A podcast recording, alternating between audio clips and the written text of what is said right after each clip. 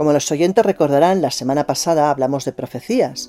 Y una de las cosas que hicimos fue experimentar con el código secreto de la Biblia. Ahí encontramos pues alguna información que realmente parecía estadísticamente relevante referente a Putin. Pero es que, como se suele decir, la curiosidad mató al gato, y yo tengo mucho de gato o de curiosa, con lo cual continué experimentando con el programa para ver si aparecían nuevos datos. Y sí, no sé si por desgracia o por fortuna, pero aparecieron dos datos muy inquietantes y estadísticamente muy relevantes. El primero de ellos hace referencia al año 2024 y las palabras que se cruzan con una estadística muy improbable es Asia, Rusia 2024, tsunami. El siguiente dato que encontré también relacionado con Asia cruza los siguientes términos. Asia, China, meteorito 2027. Que además este dato va a coincidir con algunas otras profecías que hablan de ese posible impacto de un meteorito en el año 2027. Así que el código vendría a ratificarlo. Bueno, eh, yo sinceramente espero que nada de esto ocurra, pero si durante este año Putin acaba preso, creo que se me van a poner los pelos como escarpias.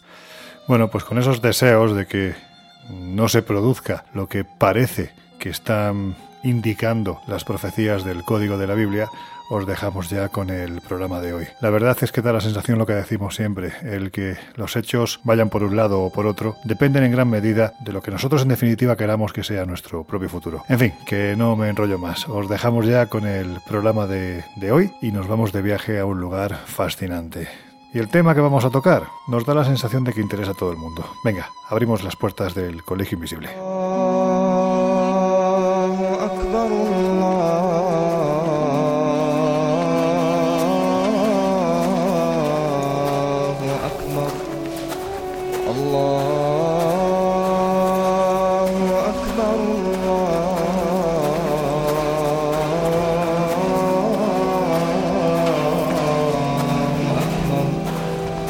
Me da la sensación de que, de que el comienzo de nuestro colegio de hoy vamos a jugar al despiste. Pero es que al templo de Abidos, a una un poquito más de una hora de Luxor, en Egipto, merece que le echemos unos minutos hablando de él, porque es probable que no haya un lugar con tanta historia pasada, incluso de la predinástica, que este templo al que hoy cuesta mucho llegar, ya que se encuentra en una de las zonas consideradas rojas del país. Hasta aquí, bueno, pues muy poquita gente viene porque no es un lugar precisamente tranquilo, a pesar de que más o menos cada 50 kilómetros paramos en un retén de la policía. Y bueno, pues por algunas monedillas se van turnando para escoltarnos hasta nuestro destino. Hay que decir que estamos en la región de Soag, con ciudades como Kena, que desgraciadamente y desde hace ya bastantes años son un nido de integristas islámicos que se meten prácticamente en todos los estamentos, incluso en la universidad, donde tienen su, su más importante criadero. Fijaos hasta qué punto que años atrás pasar por aquí, pese a llevar escolta, podría suponer pues que, que, vieras cómo te apedreaban impunemente el vehículo en el que íbamos. Ahora hay que decir que está algo más tranquilo. Yo creo que, y es una reflexión que hago después de, de este comienzo, yo creo que nadie debería jamás de, de, imponer su credo o sus ideas mediante la violencia, pero ya se sabe que, que, el hombre, sea de donde sea, bueno, pues es un lobo para su propia raza. En el fondo todos tenemos el corazón del mismo tamaño, y dicen que la sangre del mismo color, aunque la realeza ya se sabe. Pero en fin, que no voy a entrar en polémicas, vayamos a lo que nos interesa. En el interior del templo de Seti I hay una sala a la que pocos prestan atención, ¿verdad, Laura? Así es, pero para hablar de ello, mejor vayamos al lugar donde están representados los dioses del mundo anterior.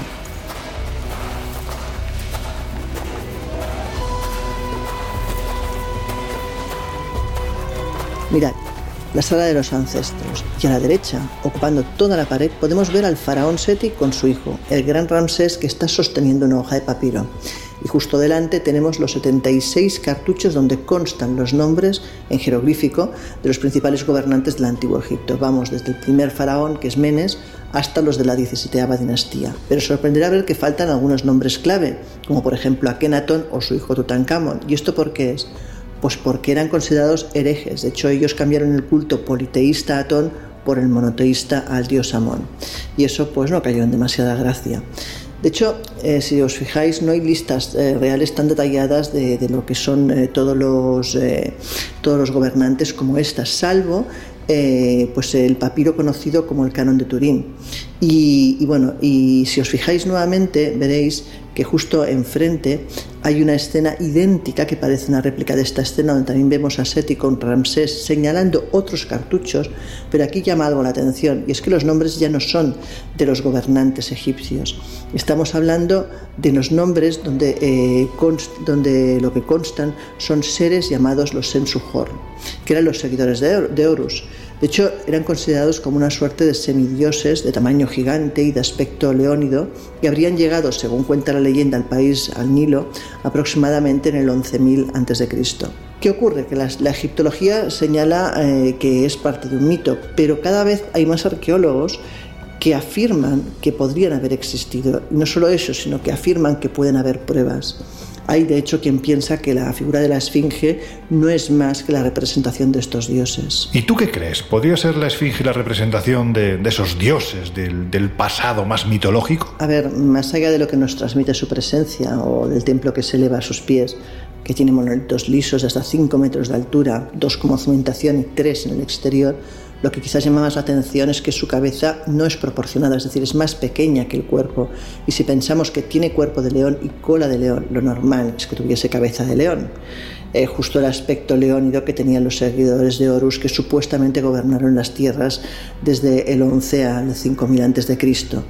Aquí pues tendríamos una duda de qué ocurrió con esta cabeza. Pero claro, para eso tendríamos que hallar la prueba de que dicha escultura de tamaño gigantesco la podemos enmarcar precisamente en ese pasado remoto. Y eso es lo que precisamente asegura tener la prueba, el geólogo de la Universidad de Boston Robert Schkock. Él, en el año 1991, realizó una serie de estudios en el foso de la Esfinge, es decir, la Esfinge, como sabéis, fue excavada sobre la roca madre, de abajo a arriba, de tal forma que lo último que se modeló fue el cuerpo y, por supuesto, la cabeza. Bueno, pues tras estudiar la erosión de los estratos más bajos, este hombre llegó a la conclusión de que esa zona tenía una antigüedad ni más ni menos que de 10.500 años. Eso, se mire como se mire, rompe en mil pedazos la cronología oficial, porque como bien sabéis, asegura que fue realizada ni más ni menos que por el faraón Kefren en el siglo 25 a.C.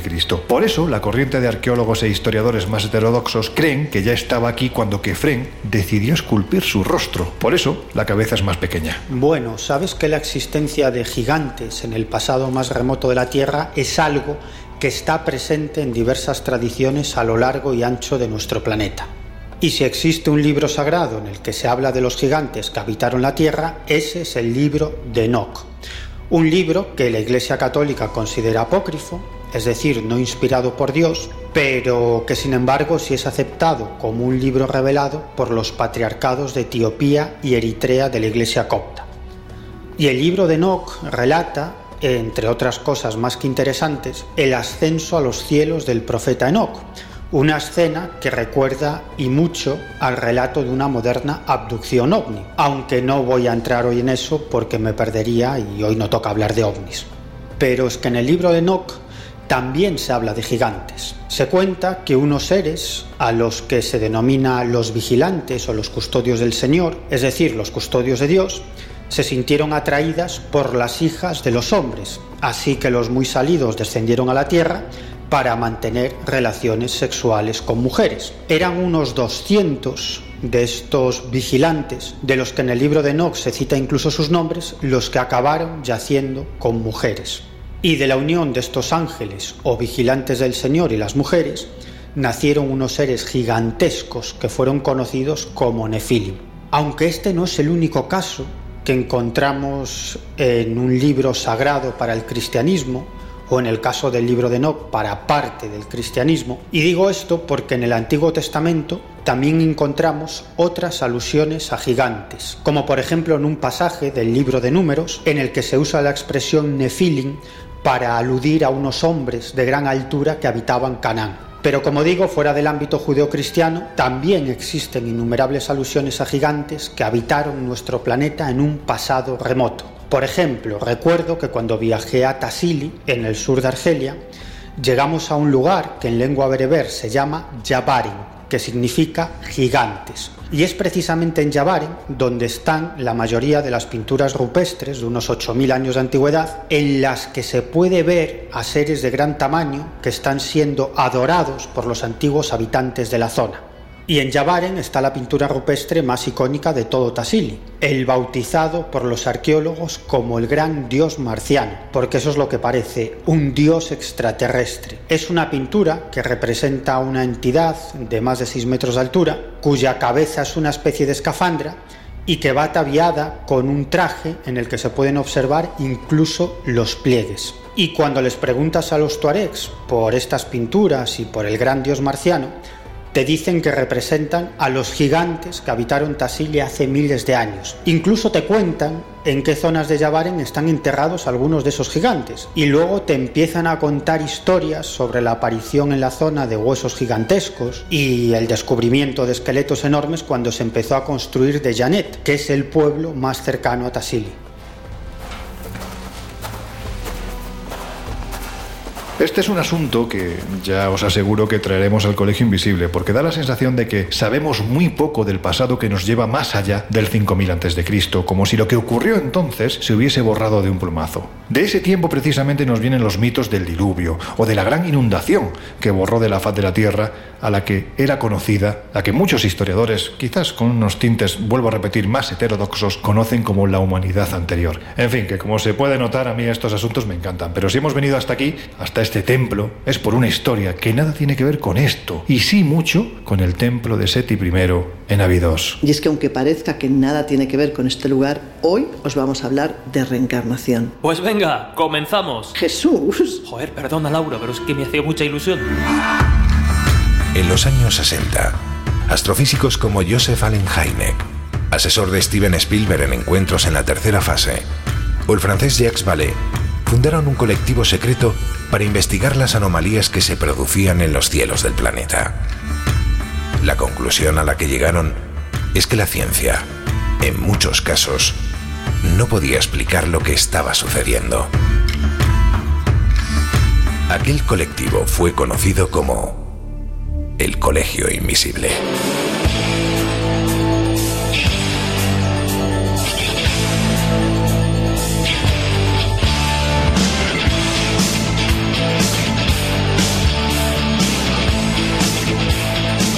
El Colegio Invisible, con Lorenzo Fernández Bueno y Laura Falcó en Onda Cero.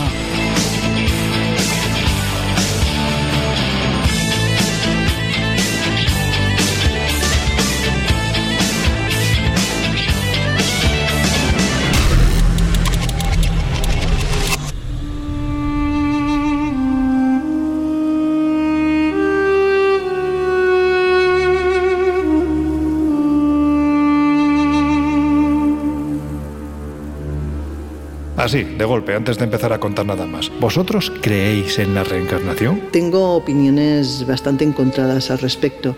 Por un lado, pienso que podría existir, pero por otro también hay cosas que me tiran para atrás, así que no me es fácil responder a tu pregunta. Es que no es una cuestión de creencias, sino de evidencias. Y aunque no puedo afirmar que exista la reencarnación, obviamente Tampoco puedo negar que hay una serie de casos muy muy alucinantes, en los que luego entraremos, que sin duda podrían apuntar a la hipótesis de la reencarnación. Bueno, ya sabéis que, que yo intento huir de, de, las creencias, aunque como en todos los fenómenos extraños que, que nos gusta conocer y estudiar en el Colegio Invisible, pues siempre hay excepciones.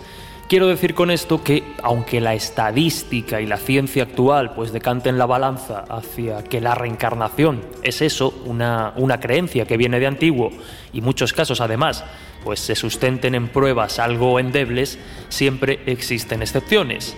Excepciones que, que rompen nuestros esquemas, que, que desafían el conocimiento establecido y bueno, yo estoy convencido de que hoy vamos a conocer seguro algunos de esos casos. A ver, Miguel, después de saber ya lo que conocéis o lo que creéis cada uno de este asunto, si tuviésemos que definir la reencarnación, ¿cómo lo harías? Pues básicamente la reencarnación es una creencia muy extendida por todo el mundo, cuyo origen se pierde en la noche de los tiempos y que viene a decir que nuestra auténtica esencia, lo que las religiones consideran el alma o el espíritu, se libera del cuerpo cuando fallecemos y luego nace en una nueva carcasa física, en un nuevo cuerpo.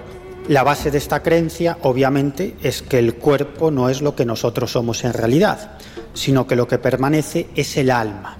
alma que vive en distintos cuerpos a lo largo de diferentes existencias con la finalidad de aprender ciertas lecciones y de este modo evolucionar en nuestro perfeccionamiento espiritual.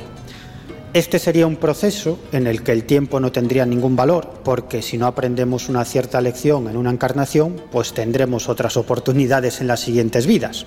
Y cuando superemos todas las pruebas que están para nosotros, ya no reencarnaremos más en este plano físico, sino que existiremos en otro plano de existencia más elevado, en otra dimensión, pero en otra dimensión donde también seguiremos aprendiendo y haciendo frente a nuevos retos. Y el final de todo este proceso pues es la unión con la fuente del todo, con el origen del todo, con la inteligencia creadora, con Dios o como le queramos llamar. Porque desde este punto de vista, Dios no es una entidad externa a nosotros, sino que todos los seres conscientes del universo formamos parte de Dios, que en su infinito afán de perfección divide su esencia en trillones y trillones de entidades que encarnan en distintos planetas, universos y planos de existencia para continuar con ese infinito proceso de aprendizaje y perfección. Y esta creencia en la reencarnación se encuentra en la mayoría de las religiones orientales, como en el hinduismo, el budismo, el jainismo o el taoísmo, pero también en algunas religiones africanas y tribales de América y Oceanía. Incluso nos encontramos con esta creencia en el ámbito de las tres grandes religiones monoteístas, en el cristianismo, en el judaísmo y en el islam. Eso sí, siempre en forma de herejías o de grupos religiosos no ortodoxos. ¿Y alguna vez en los años de investigación que, llevas a tus espaldas te has encontrado con algún caso del que además no tengas dudas? Como dije antes, son bastantes los casos que podrían apuntar a la veracidad de esta teoría de la reencarnación. Y la mayoría de estos casos han sido recopilados por Ian Stevenson, un médico que ocupó el cargo de jefe del Departamento de Psiquiatría de la Universidad de Virginia en Estados Unidos y que falleció en el año 2007 a los 89 años de edad. Y como imagino que luego hablaremos largo y tendido de Stevenson, no voy a desvelar ahora demasiado sobre su trabajo. Solo añadir que durante cerca de 40 años Stevenson y su equipo estudiaron casi 3.000 casos de niños que eran capaces de recordar sus vidas anteriores. Los científicos viajaron por todo el mundo entrevistando a los niños y a sus familiares y luego tratando de comprobar todos y cada uno de los detalles ofrecidos por estos pequeños sobre sus supuestas anteriores reencarnaciones. Y uno de los casos más sorprendentes de todos los investigados por el doctor Stevenson es el protagonizado por la niña Eswarlata Misra, que nació en el estado indio de Uttar Pradesh en 1948. A los tres años de edad, cuando paseaba con su padre por el pueblo de Katni, le dijo que debían ir a tomar té a su casa donde vivía antes de nacer, y la niña ofreció detalles asombrosos sobre su antigua familia, llegando incluso a identificar a varios miembros de su familia, incluido su ex esposo Sri Pandey, a quien conoció y a quien le dijo que en el pasado había tenido dientes de oro y que escondía 1.200 rupias en una caja. Esta información la desconocían todos sus parientes, pero al final rey Pandey acabó admitiendo que era verdad, que efectivamente escondía 1.200 rupias en una caja. Otro caso muy llamativo, también estudiado por Ian Stevenson, es el de un niño francés que cuando empezó a hablar dijo que en una vida anterior había muerto como consecuencia de unas balas que le alcanzaron justo donde tenía varias marcas de nacimiento. Ofreció incluso los nombres de sus asesinos y añadió que uno de ellos, uno de sus asesinos, le había acusado de hacer trampas en un juego de cartas y después de una discusión lo acabaron asesinando. También dio su propio nombre en esa vida anterior, los nombres de sus padres, de sus hermanas y de una amiga. Y dijo incluso dónde había vivido y dio otros muchos detalles muy concretos. Y por si fuera poco, el niño se resistía a aprender francés, hablaba en un lenguaje incomprensible para sus padres, le gustaba el arroz y el curry caliente y mostraba una enorme agilidad para subirse a los árboles, el chaval decía que en una vida anterior había sido recolector de cocos, por eso tenía esa habilidad innata para trepar a los árboles. Bueno, lo que hizo el doctor Ian Stevenson es identificar el idioma que utilizaba el pequeño, que era cingalés, y además descubrió que el pueblo citado constantemente por el niño se encontraba en el Sri Lanka. Así que, como hizo en otras ocasiones, Stevenson viajó a ese pueblo de Sri Lanka y allí entrevistó a varios de los vecinos. Y los vecinos le dijeron que efectivamente allí había vivido un recolector de cocos al que habían asesinado de varios disparos unos años antes de que el niño francés hubiera nacido.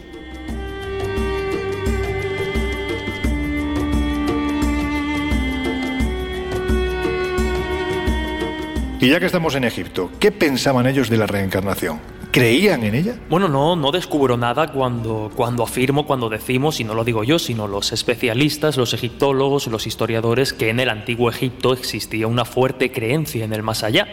Una creencia que obviamente a lo largo de tantos siglos de historia pues fue modificándose, alterándose, eh, transformándose.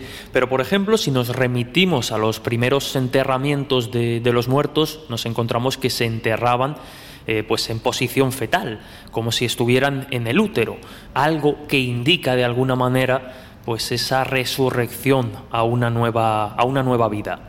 También algo que llama la atención de los expertos eh, en comparación de la religión egipcia o las religiones egipcias con otras religiones es precisamente la importancia que daban al concepto de eternidad y la atención que prestaban a sus muertos. Eh, las momias, los procesos de momificación tan depurados, las construcciones tremendas que hacían, ¿no? las pirámides y otras tumbas o construcciones anteriores precisamente para, para sus muertos. También, bueno, pues existen ciertas referencias a, la reencarnación entre los antiguos egipcios, ya que, bueno, pues según algunos textos, cuando las personas morían y sus actos malos habían superado a los buenos, eran enviadas de nuevo al mundo en forma de animales. Además, bueno, pues los espíritus de las buenas personas regresaban de alguna manera, eh, después de haber pasado un largo periodo en el paraíso, en el más allá, regresaban de nuevo a la tierra a pasar de nuevo el test. Ya decíamos la atención que prestaban a, sus muertos, a las momias, ¿no? Y es que cuando los momificaban es porque daban mucha importancia al, cuerpo y no dejaban que éste se marchitara, porque de alguna manera el espíritu solo podía vivir si el cuerpo continuaba existiendo. Solo de esa manera el espíritu podía volver al cuerpo. También pues nos encontramos, como digo, en esos eh, siglos de cambios que la reencarnación de alguna manera estaba solo destinada para las grandes almas, como por ejemplo las de los faraones. Para que el alma de los faraones pudiera reencarnarse, los egipcios prepararon de alguna manera eh, el libro de los muertos, ¿no? que es ese manual para transitar por el más allá, superar todas las pruebas de, del más allá y poder empezar esa nueva vida eh, a la que los egipcios prácticamente daban más importancia que a la propia vida terrenal. Claro, hay que decir que esta concepción del más allá, como un lugar físico en el que al morir de una forma u otra resucitaríamos en una nueva vida, bueno, pues eh, hacía que precisamente los poderosos se llevasen a la tumba todas las riquezas que les habían permitido en la, entre comillas, primera vida, ser más felices que el resto. Bueno, pues es lo que pretendían en la otra, seguir siendo igual de felices e igual de ricos, aunque generalmente hay que decir que quienes terminaban siendo más felices que nadie eran, os habréis imaginado, los saqueadores de tumbas. Pero en fin, si no creían en la reencarnación, y estamos aquí es porque precisamente aquí ocurrió una historia única e irrepetible, vinculada precisamente al fenómeno de la metempsicosis. Venga, Laura, cuéntanos qué significa este palabra.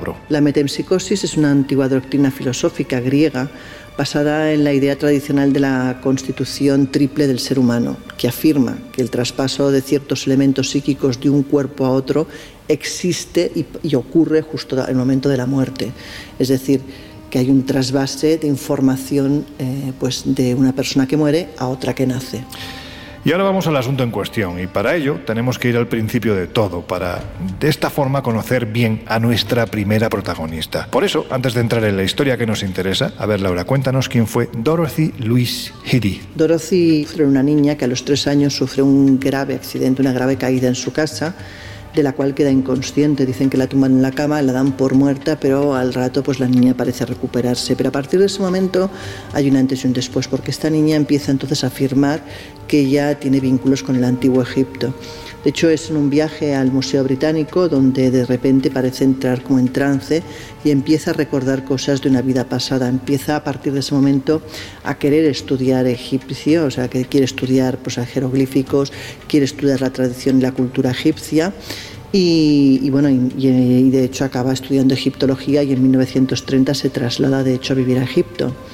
Dicen que cuando tenía 14 años empezó a tener la aparición de una especie de figura que iba cubierta con una túnica blanca y una especie de capa azul y que ella afirmaba que esa figura era el faraón Seti.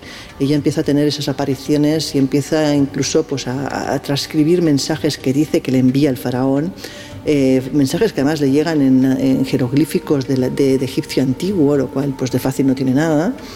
Y a partir de ese momento ella empieza a aprender sobre su vida pasada, sobre todo lo que ha hecho, lo que ha dejado de hacer y eh, de hecho incluso pues eh, sabe sobre, sobre cuál era su, su, origen y su vida en ese Egipto antiguo. Sabe que desde los tres años vivió en el templo de Abidos y de hecho también sabe que su nombre era Bentresit. El caso es que, como decíamos, finalmente se muda a, Egipto, perdona, allí pues sigue estudiando eh, todo lo relacionado con la arqueología y con el lugar, se casa con una persona de allí y durante ese periodo pues dicen que ella continuaba teniendo esas visiones eh, pues de, del, faraón que se le aparecía y que incluso pues a veces eran visiones o experiencias casi eróticas. ¿no? Eh, acaba divorciándose, cosa que por otra parte, pues teniendo en cuenta el tipo de vida que llevaba y su obsesión, pues no es complicado de entender. Y a partir de ese momento dicen que sus experiencias pues, con el faraón son todavía más, eh, más subidas de tono, si cabe. Eh, el caso es que bueno, ella se convierte, viviendo en Egipto, colabora, colabora con egiptólogos, empieza a trabajar en, todo tipo de, investigaciones arqueológicas y es la primera mujer empleada en el Consejo Supremo de Antigüedades de Egipto. Trabaja como asistente de investigación durante casi 20 años y cuando muere es enterrada en el desierto eh, cerca de Sunset el, Cebib y bueno y sobre su vida se han publicado todo tipo de cosas y de libros o sea ha sido un personaje realmente pues muy relevante ella después de ese proceso de metempsicosis que la llevó tal y como ha comentado Laura a recordar quién ni más ni menos que en otra vida y a orientar desde entonces su existencia, todo lo que tenía que ver con el país de los faraones, como has comentado, al fin, en el año 1933 logró un sueño. Ese año marchó a Egipto y se casó y tuvo un hijo al que llamó Seti. Por eso decidió llamarse desde entonces, cambió su nombre por el de Om Seti, el nombre, vuelvo a repetir, con el que pasaría la historia. ¿Sabéis lo que significa? Pues ni más ni menos que la madre de Seti. El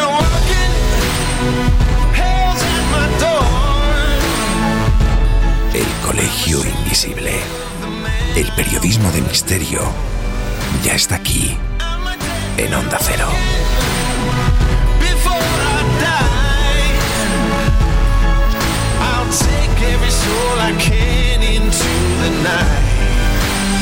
and kill till I die.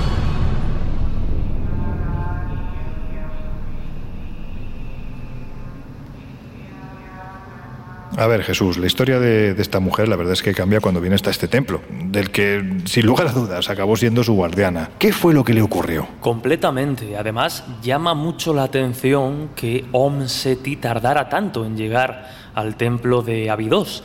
Ella viaja allí en el año 1952. Llegó además una noche de luna llena y lo primero que hizo fue entrar en ese templo, quemar incienso y pasar la noche rindiendo culto a los antiguos dioses. Cuando ella entra en ese templo, eh, de repente se encuentra, y así lo confirmaría, así lo, lo, señalaría en diferentes entrevistas, se encuentra como en casa, ¿no? Esa casa a la que tanto había querido volver de alguna manera pues lo, encuentra en ese, en ese templo. Finalmente, cuatro años después, en 1956, es enviada allí definitivamente y es allí donde encuentra pues su propósito de vida. Tal es así que se quedó a vivir en una humilde casita de adobe junto al templo de, de Seti I, olvidada ya por su hijo, divorciada de, su marido. Incluso se llegaron a descubrir partes del templo que hasta entonces habían permanecido debajo de las arenas porque ella había logrado ver en sueños, y también hay que decir que en sus encuentros con Seti, cómo eran en el pasado, ¿verdad? Sí, efectivamente, gracias a esas visiones y a esos mensajes que le llegaban, pues consiguieron descubrir partes del templo que no sabían que existían. Y sin olvidar su faceta de arqueóloga, hay que decir que gracias a ella se recuperó un templo maravilloso como este, que estaba pues literalmente condenado a desaparecer deshecho bajo las arenas del desierto como ha ocurrido con tantos otros. Bueno, es que algo que llama mucho la atención es que a pesar de esta faceta de experiencias eh, místicas o astrales, llamémoslas un poco como, como queramos, esas conversaciones que ella mantenía eh, con Seti I, a pesar de todo esto, eh, se convirtió en una pieza fundamental de la arqueología egipcia y de la egiptología. Tiene el respeto de, los arqueólogos por lo que logró. Y es que cuando Om Seti llega a Abidos, el templo se encontraba en unas condiciones terribles, deplorables. Su trabajo, cuando es enviado allí en el 56, consistía en catalogar y traducir los bloques grabados del templo de Seti I, bloques que estaban desperdigados, hechos polvo por el suelo y que algunos con suerte habían sido guardados en los almacenes. En una entrevista concedida a National Geographic, ella misma dijo que se le presentaron con un montón de fragmentos de piedras escritas. Contabilizó hasta 2.000. Algunas eran muy grandes, otras más pequeñas, y su trabajo consistía en copiar las inscripciones de esas piedras, catalogarlas y cuando le era posible intentar, casi pues como un puzzle milenario, reconstruir la historia del templo. Lo cierto es que lo consiguió, accediendo así pues a algunos de los secretos mejor guardados de la magia de los faraones e incluso pudo localizar los restos del antiguo jardín que una vez pues estuvo junto al templo de Seti I y que ella había visto en sueños, porque no debemos olvidar que algunos de estos grandes descubrimientos que, que hizo fue precisamente mediante visiones, a través de sus conversaciones oníricas, místicas, eh, astrales. Insisto, lo podemos llamar como queramos, pero lo cierto es que acertó. Quizá ese gran hallazgo pues era precisamente ese jardín del templo que, mencionábamos. También, bueno, pues conviene señalar que en esas conversaciones pues también habló de, de, la Atlántida con Seti I, habló también de la vida en otros planetas y a pesar de que tuvo muchos aciertos y hay que reconocérselos obviamente, pues también consideraba, por ejemplo, que la Esfinge tenía muchísimos más años de los que la arqueología o la historia oficial a día de hoy y en la época le concedía. No debemos olvidar que fue la primera mujer que consiguió trabajar para el Departamento de Antigüedades Egipcias, aunque bueno, quedó un poco anulada o en un segundo plano eh, realizando trabajos, escribiendo artículos, realizando investigaciones que luego firmaban eh, otros eh, compañeros. A partir de su llegada a Abidos y hasta su muerte, siguió trabajando para este servicio de antigüedades, guiando a los turistas en el templo de Seti I, realizando bordados. Y como decíamos, no, no debemos olvidar que las autoridades eh, egipcias, que los egiptólogos de la época, nunca la consideraron una loca. Al contrario, llegaron a decir de ella que era indispensable para cualquier misión arqueológica o trabajo serio en el área de Abidos. Pom Seti, una historia irrepetible, una historia única, también muy emocionante. Hay que decir que a su muerte, y por deseo expreso de la arqueóloga inglesa, fue enterrado en el desierto, cerca de Zunet el Zedif, y aún más cerca del templo, en el que, según aseguró y ella misma creyó durante toda su existencia, pasó sus diferentes vidas.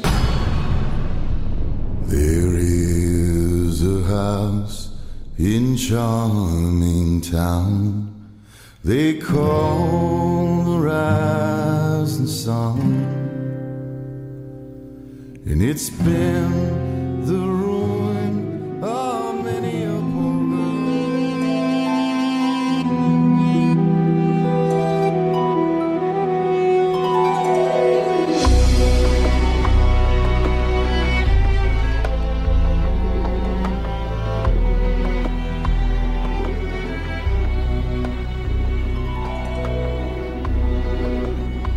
pues ya estamos aquí de vuelta. La verdad es que la historia de Omseti es, para mí por lo menos, de las más chulas y en cierto modo románticas de cuantas se pueden contar. Es, bueno, pues el ejemplo del amor eterno, ¿no? En fin, que esto de, de la reencarnación, si lo llevamos al ámbito de las religiones, ¿qué es lo que estas nos cuentan? Pues las distintas religiones, creencias y filosofías que componen el patrimonio espiritual de este planeta como cabría esperar, defienden puntos de vista muy dispares sobre el asunto de la reencarnación. Ahora bien, no hay duda de que las dos grandes religiones que defienden la reencarnación son el hinduismo y el budismo. En cuanto al hinduismo, más de mil millones de personas profesan esta fe, sobre todo en la India, y todas ellas están convencidas del fenómeno de la reencarnación. Para el hinduismo, la vida es una cadena de continuas reencarnaciones donde el alma no solamente puede encarnar en seres humanos, sino también en animales. Y que encarnemos en animales depende del comportamiento que hayamos tenido y del sufrimiento experimentado en cada una de nuestras vidas. Pero también puede pasar al revés. ¿Por qué los animales pueden llegar a encarnar en seres humanos? En definitiva, para el hinduismo, la calidad de una reencarnación depende de las actuaciones de esa persona en sus vidas anteriores. Es lo que se conoce como karma, que vendría a ser algo así como un medidor de méritos o de méritos morales y espirituales. Por ejemplo, los que hacen mal en una vida, lo normal es que en la siguiente encarnen en cuerpos inferiores, como animales, insectos, vegetales o en un ser humano con una vida de mucho sufrimiento o incluso en otro plano de existencia infernal. Pero ese peso del karma se puede modificar mediante ciertas prácticas yógicas, las buenas acciones y el ascetismo.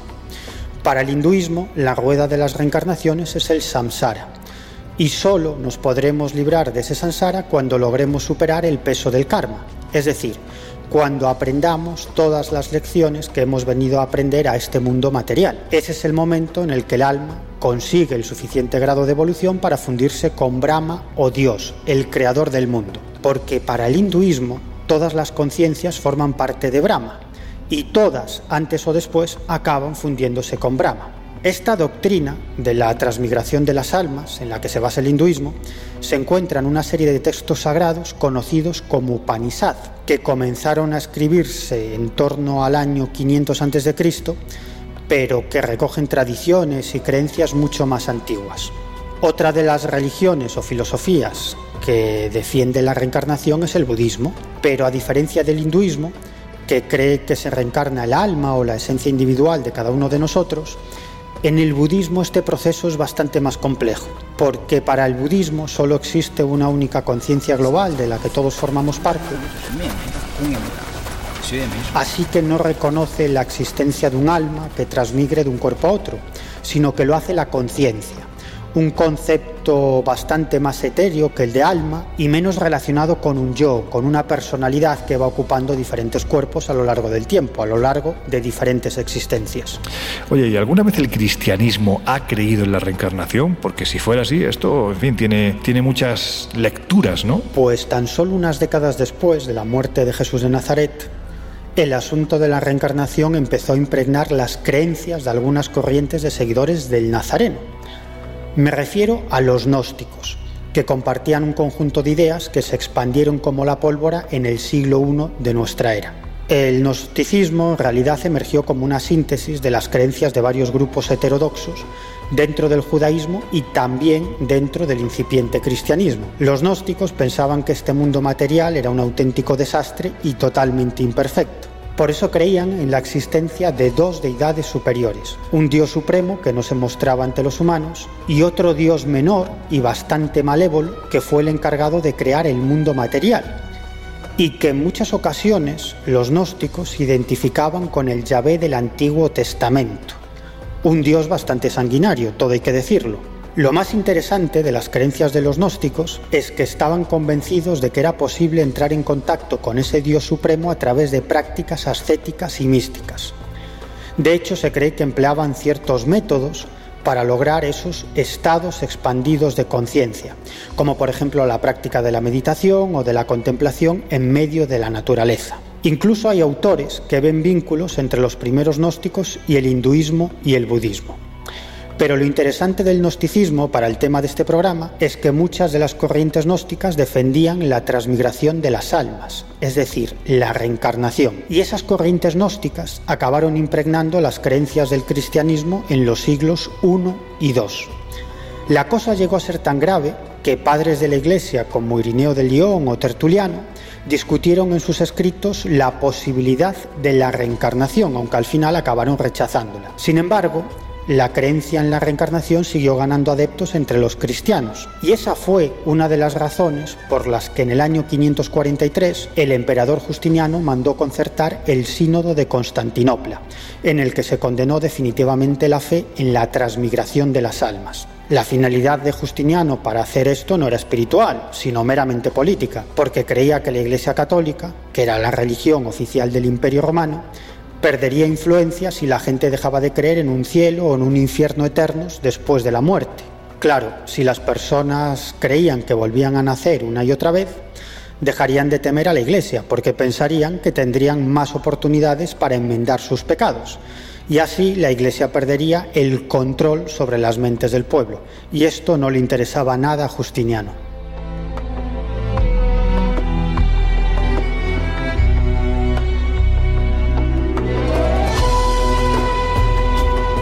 Claro, es que de haber continuado con esta creencia destruiría de un plumazo la resurrección y por lo tanto estamos hablando de una de las principales fuentes de ingreso de las religiones, vamos a decirlo así, resurreccionistas. Vaya palabra que me acabo de que me acabo de inventar. En fin, a las pruebas documentales. Vamos a dejar a un lado la cuestión de fe y vamos a intentar hacer un primer acercamiento a lo que nos dice la ciencia. Laura, por ejemplo, si te parece, hablemos de las investigaciones del doctor de la Universidad de Virginia, Jim Tucker. ¿Qué ha hecho este hombre? Pues mira, el doctor Jim Tucker de la Universidad de Virginia ha documentado más de 2.500 casos de niños que dicen recordar vidas pasadas. El caso es que, bueno, él lo que se propuso en su momento era continuar el trabajo de uno de los investigadores más famosos, que es Ian Stevenson, ¿no? Quizás uno de los casos que más llamó la atención eh, fue el de un niño, un niño llamado Ryan de 10 años, que decía que en otra vida había sido Marty Martin, que era un extra eh, de la época del cine y que se convirtió en agente, de hecho, de muchos de los, de los eh, artistas. ¿no? Él lo identificó porque estaba viendo una foto de una película de Mike West y en la foto aparecía pues ese personaje. El caso es que cuando lo empezaron a estudiar, Tucker lógicamente intentó pues averiguar cosas que realmente fueran irrefutables y consiguió que el niño le diera 55 detalles de la vida de Martin, muchos de los cuales fueron confirmados por la hija del actor, ¿no? incluyendo incluso algo muy curioso, que era un error que había oído en, en su acta de muerte. Pero Tucker lo que cuenta es que, según su investigación, el 70% de los niños puede recordar cosas de vidas pasadas, sobre todo cuando esas vidas pasadas eh, han acabado con una muerte trágica o traumática. Dice que en esos casos es mucho más fácil que el recuerdo sea bastante potente. ¿no? Eh, él con la mente bastante abierta dice que no sabe si es reencarnación o qué es exactamente lo que ocurre, pero sí que parece que hay algo que sobrevive a la muerte y que conecta con el nuevo niño en el momento de nacer y durante pues, una cierta edad. Eh, él dice que, claro, que todos los casos que ha estudiado, que son muchísimos y el porcentaje es bastante alto también de casos donde pues, ha podido demostrar eh, esa vida pasada, tendría que valer un poco como aval de que pues, el tema de la reencarnación no es un, cuento de viejas. ¿no? Pero, por ejemplo, hay otro caso que también llama mucho la atención, que es el de Simit eh, Tutusmus. Este niño nace en Turquía y en cuanto empieza a hablar, le dice a su madre que su nombre real es Selim Fesley. El caso es que curiosamente la madre durante el embarazo tuvo un sueño donde un hombre se le aparecía y decía llamarse Selim Fesley y además ella lo veía con el rostro como ensangrentando. Bueno, pues el caso es que es cierto que un hombre con ese nombre había muerto en un campo de un pueblo vecino en 1958 y a este hombre por lo visto le habían disparado en la cara y en el oído derecho. El caso es que Tutusmus nació con una oreja derecha deformada y como te decía, pues con muy corta edad empezó a afirmar que él había sido esa otra persona y un buen día decidió dirigirse a la casa donde había vivido este hombre, Fesley, y dirigiéndose a la viuda se presentó pues como su marido. Imagínate la cara de la viuda, ¿no? Pero claro, cuando empezó a recordar detalles íntimos de la vida que tuvieron juntos, incluso los nombres de sus hijos, pues eh, ya fue más complicado de negar la evidencia. Incluso llegó a identificar al hombre que le disparó. Y, bueno, pues es otro de esos casos que, que realmente te ponen la piel de gallina. Miguel, y si nos agarrásemos a la ciencia, a la ciencia en general, ¿qué nos dice de la reencarnación? Bueno, entenderás que me refiero a los pocos científicos que como Jim Tucker, o como ocurre con las experiencias cercanas a la muerte, han decidido investigar este asunto. Es que el doctor Jim Tucker es en la actualidad el principal investigador científico de este asunto de la reencarnación. Durante muchos años fue el principal ayudante del doctor Ian Stevenson en su búsqueda de pruebas sobre el fenómeno de la reencarnación y cuando falleció su mentor, Tucker tomó su relevo. En la actualidad es profesor de psiquiatría y ciencias neuroconductuales de la Universidad de Virginia y además autor de varios libros sobre el tema de la reencarnación. Podemos contar muchas cosas sobre los estudios de este médico, pero por centrarnos en algo, yo destacaría las conclusiones de uno de sus trabajos estadísticos más ambiciosos. Lo que hizo el doctor Jim Tucker fue analizar los 3.000 casos de reencarnación investigados por Ian Stevenson y por él en todo el mundo, y de esos 3.000 casos, tomar los 1.100 casos que consideró que contaban con más evidencias. Esos 1.100 casos fueron introducidos en un programa informático que los analizó teniendo en cuenta 200 variables. En cuanto a las conclusiones, pues a mí me parecen absolutamente fascinantes. Por ejemplo, de esos 1.100 casos de niños que recordaban una vida anterior, el 75% se acordaba de cómo había sido su muerte en esa vida anterior. Y de estos, alrededor de un 70% había fallecido por causas no naturales, como ahogamientos, asesinatos, accidentes, etc. Bueno, de estos datos se puede deducir que una muerte impactante deja un mayor resquicio en nuestra conciencia. Otro interesante descubrimiento tiene que ver con la estrecha relación que parece existir entre la causa de la muerte en una vida anterior y el padecimiento de fobias en la vida actual. Por ejemplo, de 47 casos de niños que recordaban su fallecimiento por ahogamiento, 30 de ellos sufrían un inexplicable temor a sumergirse en el agua. Según este análisis estadístico, en un tercio de los casos de reencarnación investigados en la India, los niños presentaban marcas físicas o defectos de nacimiento que se correspondían a heridas sufridas en sus existencias anteriores. Además, en un 18% de este tipo de casos, los investigadores no solo consiguieron el testimonio de familiares de las anteriores encarnaciones de los pequeños, sino que también consiguieron informes médicos. Otro tema interesante que se descubrió es que el tiempo medio entre la muerte de una persona y su nueva reencarnación es de unos 16 meses. ¿Más conclusiones que merecen la pena de este estudio estadístico? Bueno, por ejemplo, que de los 1.100 casos, en 69 casos, los sujetos recordaban detalles muy precisos de su funeral. Y en 25 de estos casos, los investigadores pudieron comprobar la veracidad de esas descripciones. También causó sorpresa que de los 34 casos en que el género de la vida anterior y la actual era diferente, el niño mostraba ciertos comportamientos propios del sexo opuesto, pero a medida que pasaba el tiempo, los niños se iban acoplando definitivamente a su identidad de género.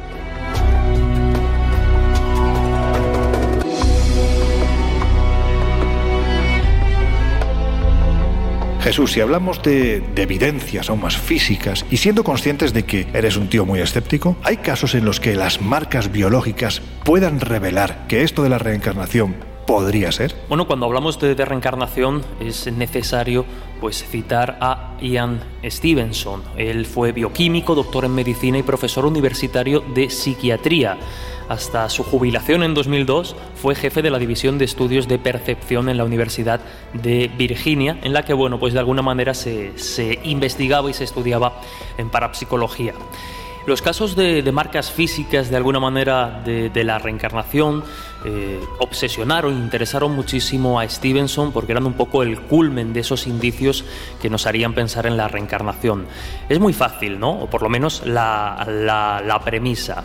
Cuando una persona dice eh, haberse reencarnado y tener recuerdos de una vida pasada, bueno, pues tenemos ese testimonio, ese relato que se puede confirmar o por lo menos se puede de alguna manera medio contrastar, pues repasando la vida de la persona que dice haberse reencarnado en el cuerpo que sea. Pues bien, si esas personas de alguna manera habían muerto de una forma trágica, habían sufrido alguna eh, dolencia física o incluso algún tipo de amputación o, herida grave, eso se veía reflejado en el nuevo cuerpo a través de marcas, lunares, cicatrices, por ejemplo, ¿no?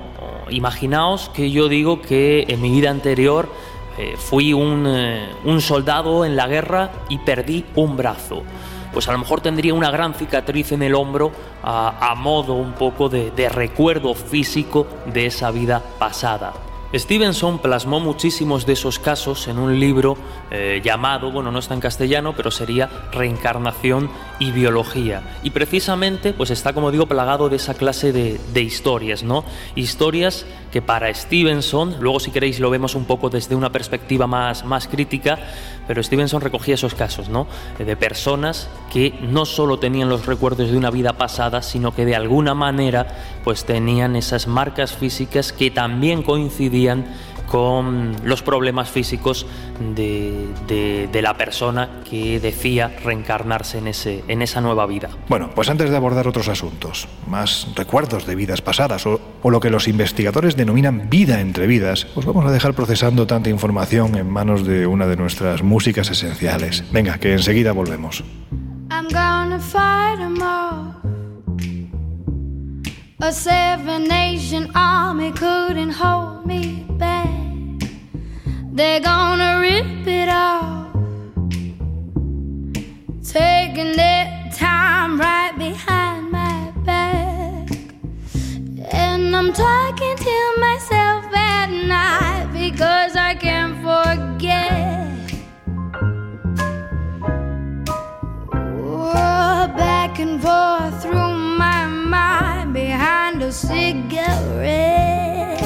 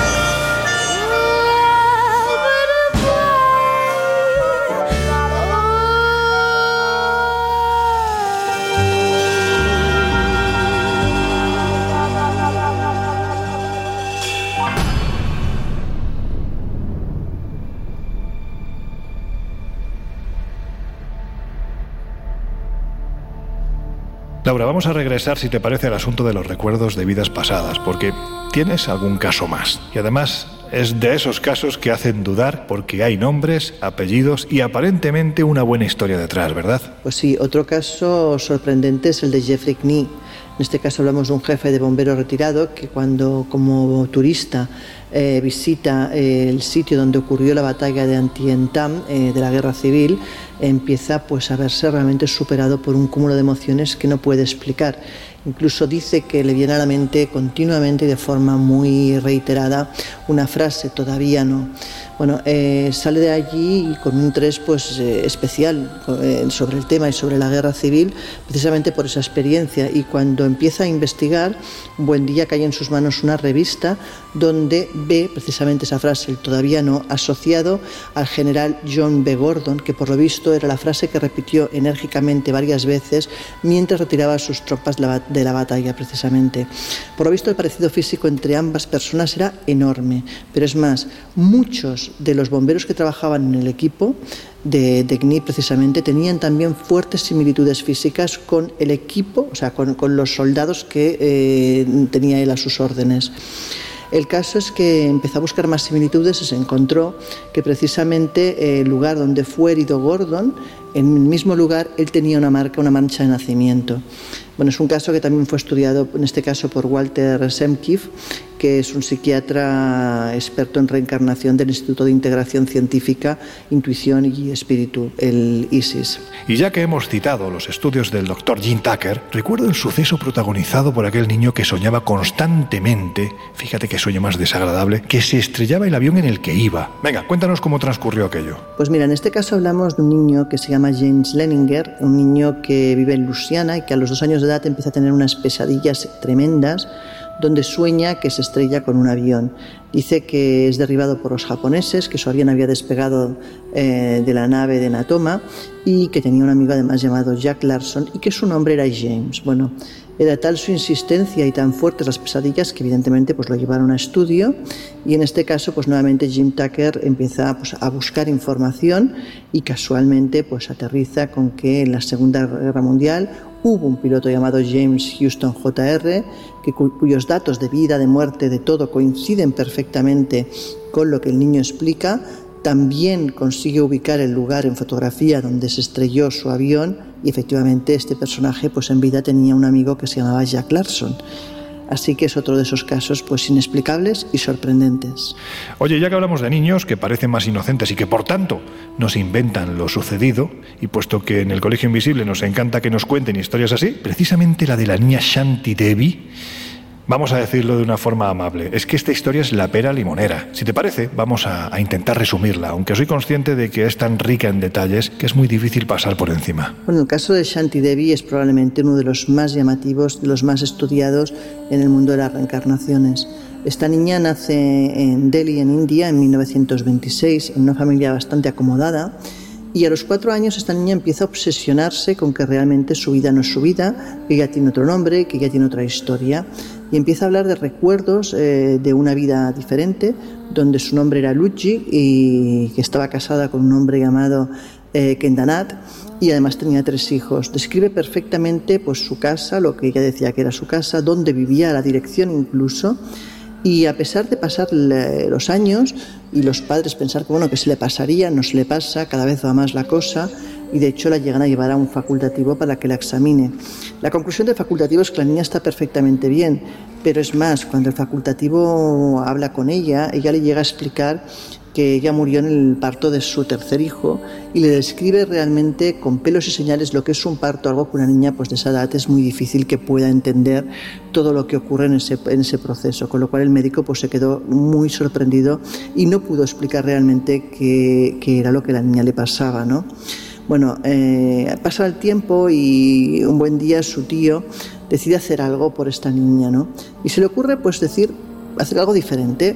Dice, oye, si tenemos una dirección y un nombre, ¿por qué no le escribo una carta a esa persona si es que existe y si es que existe la dirección? A ver qué pasa. Bueno, pues él le escribe esa carta eh, y realmente la carta llega. Llega a la casa de Kendanat, que es el, el viudo, se supone, de esta persona y eh, la reacción pues no puede ser más sorprendente porque realmente esa carta pues todo lo que cuenta eh, realmente, pues imagínate, ¿no? El hombre se queda un poco en shock. Primero no sabe si es que lo que pretenden es estafarlo o quizás eh, pues algún tipo de, de, intento de quedarse con la herencia de su viuda, de su mujer, de la que era su mujer, con lo cual decide que en vez de ir él o hacer alguna cosa que quizás pues pudiera llevarle más problemas, eh, escribe a su primo que vive en Delhi, le pide que visite de incógnito a la familia y que se informe. El primo pues empieza a preguntar al vecindario, las referencias son fantásticas y por fin se presenta en la casa de la familia haciéndose pasar por un vendedor. Eh, en el momento en que llega a la casa, la que abre la puerta precisamente es Shanti, es la niña. La niña se queda estupefacta cuando ve a esta persona en la puerta, de hecho empieza a temblar y reconoce de inmediato al primo de su esposo. Imagínate eh, la cara de él cuando él iba a, pasarse, iba a hacerse pasar por un vendedor, ¿no? Pero claro, la niña empieza a soltarle tal sarta de cosas realmente eh, inexplicables y ya delante de sus padres, que lógicamente van a la puerta a ver qué pasa, eh, empieza a hablar pues de su vida con Kedanart y todos los datos de sus hijos, que el primo no le queda más remedio que afirmar y darse cuenta de que realmente ahí pasa algo inexplicable.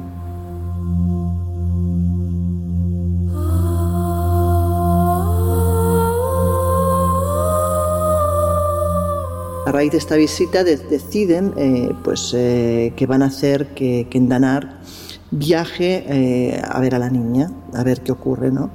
Y sin decirle nada a ella, preparan ese viaje donde va tanto lo que fue su marido como, como, era, como su primer hijo.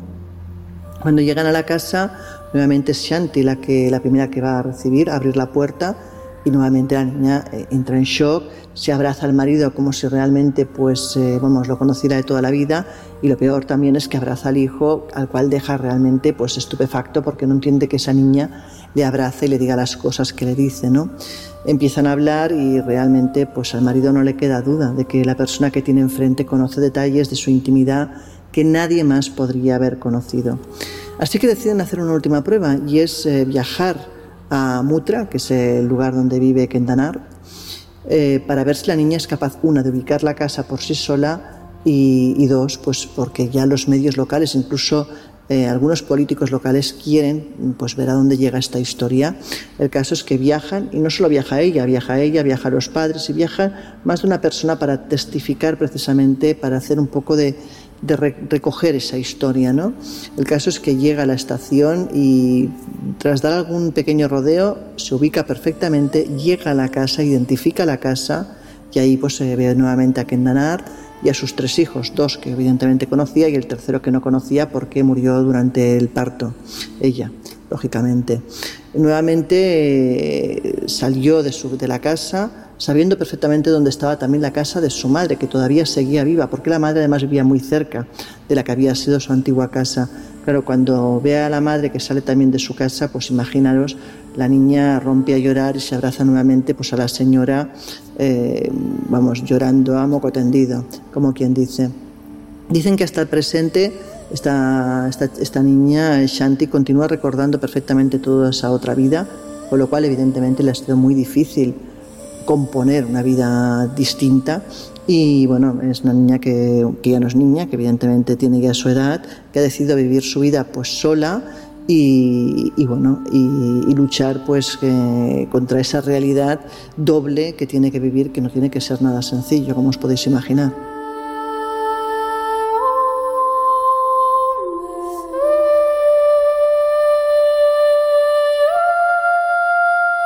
Bueno, pues por si alguien se ha perdido, estamos hablando de reencarnación, de recuerdos de vidas pasadas, de aparentes evidencias de ello. Y la verdad es que están saliendo casos y argumentos, mm, no sé si contundentes, pero desde luego muy llamativos. Pero es que además, rizando aún más el rizo, hay quien investiga qué sucede en lo que ya denominan vida entre vidas. A ver, Miguel, antes de ir a por ello, ¿qué es esto? Pues el espacio entre vidas, como su propio nombre indica, es lo que hay entre la muerte en una vida pasada y la encarnación en la siguiente vida. ¿Y qué es lo que hay entre una y otra vida? Pues el más allá. ¿Y cómo se recupera ese espacio entre vidas? Pues de la misma manera que se tratan de recuperar recuerdos de vidas pasadas, a través de regresiones hipnóticas. que sería una forma de penetrar en nuestro inconsciente más profundo, donde en teoría se ocultarían algunos de esos trazos de memoria de las vidas pasadas. Y el investigador más conocido de este asunto es el psicólogo e hipnoterapeuta Michael Newton. Este psicólogo llevó a cabo regresiones hipnóticas con cientos de personas para conocer más sobre sus vidas pasadas. Sin embargo, se encontró con que sus pacientes no solamente recordaban sus existencias anteriores, sino que también recordaban lo que pasaba en el más allá, entre el final de una vida y la encarnación en la siguiente vida. Newton se centró en 55 individuos, los que mejor entraban en ese proceso regresivo, y decidió investigar en profundidad ese espacio entre vidas. Y sus conclusiones las publicó en un libro fascinante titulado El destino de las almas. En este libro describe algunas de las actividades que realizan los espíritus en el otro lado, como explorar distintos universos paralelos, siempre de la mano de entidades de mayor elevación espiritual que hacen las veces de instructores. Estos viajes permiten a las almas conocer más sobre otras formas de vida y la complejidad de la creación. Y según las averiguaciones de Newton en esas regresiones hipnóticas, las almas deben presentarse ante un consejo de guías poco después de desencarnar, es decir, poco después de fallecer, para repasar su vida terrenal, reconociendo los errores y aciertos cometidos y hacer una revisión de los objetivos logrados en esa vida. Porque en cada vida nos imponemos una serie de pruebas que debemos superar a fin de mejorar en nuestro proceso evolutivo hacia esa inteligencia creadora. Se trata de que cada espíritu sea consciente de cómo sus acciones afectaron a otros y de qué forma reaccionó ante las situaciones a las que había tenido que enfrentarse en esa vida. Y poco antes de encarnar nuevamente en nuestro mundo tridimensional, tiene lugar otra reunión con el Consejo de Guías. Y en esa reunión las discusiones se centran en las oportunidades y expectativas para la futura existencia terrenal.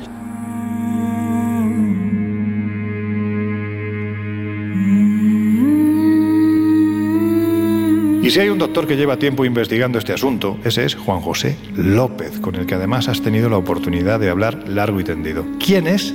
¿Qué ha hecho? Y lo más importante, Miguel, ¿qué te ha contado? Pues Juan José López Martínez es un médico que trabajó durante 25 años en el servicio de urgencias del Hospital Santa María del Rosell, en Cartagena.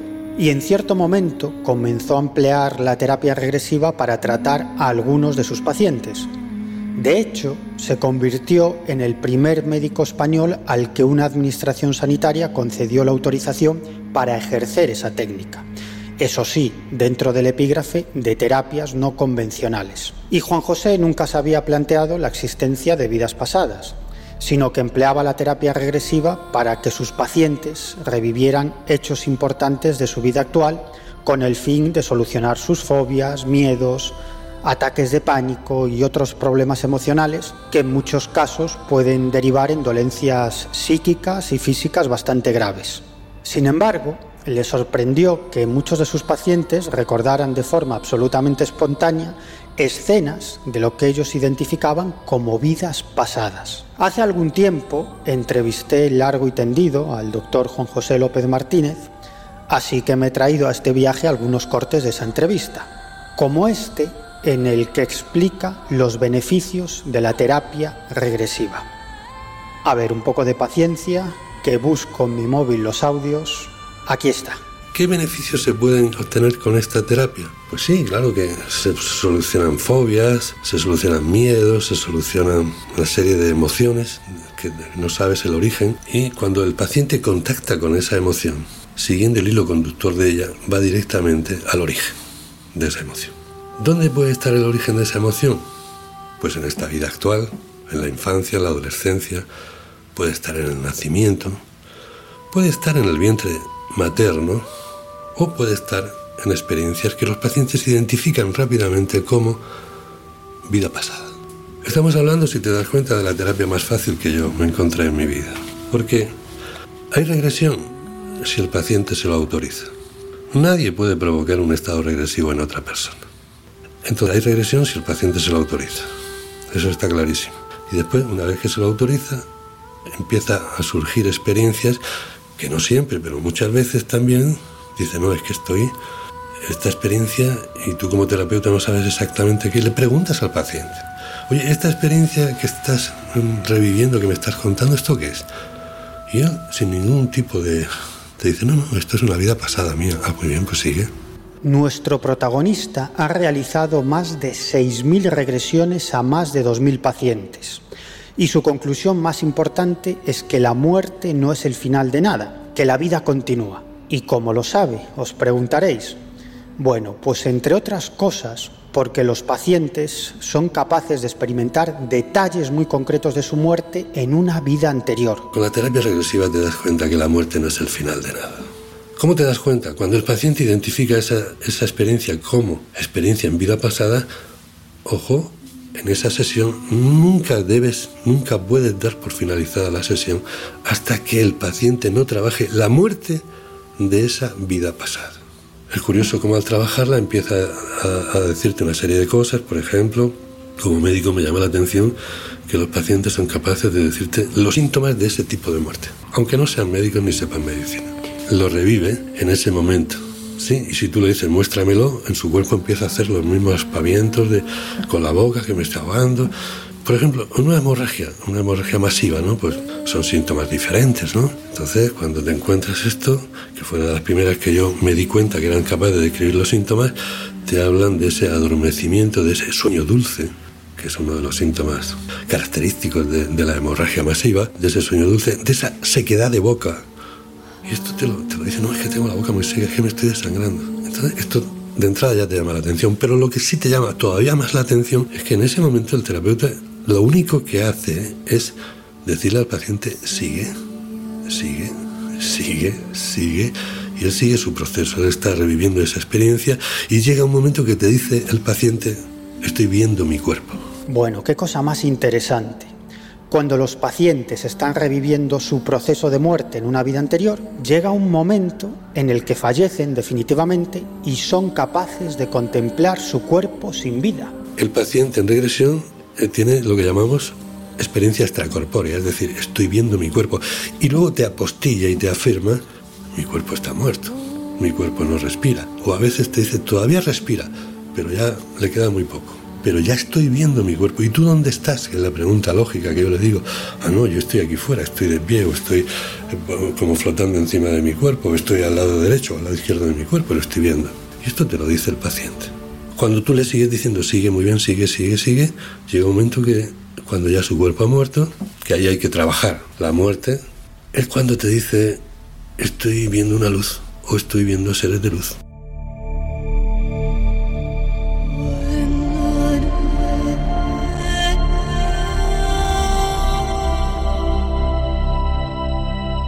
¿Y qué es lo que pasa cuando ven esa luz?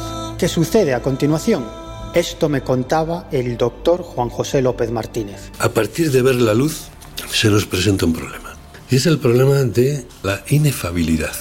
¿Y esto qué es? Esto es la dificultad que tiene el paciente para encontrar las palabras adecuadas o necesarias para describir a partir de la luz. Y esto me llamó poderosamente la atención, ¿no? Porque podrás imaginar, ¿no? Las veces cientos de veces que le preguntaba, bueno, pero ¿qué es la luz? Porque es curioso, todos hablan de la luz. Es que esto de que estoy viendo mi cuerpo pasa en el 100%. Y da igual, con más de un grupo de más de 2.000 personas ya vistas, cada uno tiene una religión diferente. He visto ya de todas las religiones prácticamente. Cada uno tiene un nivel cultural diferente. Hay quienes son lectores de estos temas, hay quienes no saben que existen estos temas. Y todos en ese momento te dicen, estoy viendo mi cuerpo. Todos te dicen, estoy viendo la luz o estoy viendo seres de luz. Entonces he preguntado cientos de veces qué es la luz. Y cuando les pregunto ahí como que les aprieto más, en el buen sentido de la palabra, eh, les aprieto más a esforzarlos a que se esfuercen a encontrar las palabras adecuadas. Y no hay manera. La inefabilidad reina en ese momento. Pero cuando les sigues presionando un poquito, ¿sabes qué te dicen todos? También al 100%. Mira, aquí se siente un amor que jamás he sentido durante mi vida hasta el día de hoy. Aquí se siente una paz que jamás he sentido.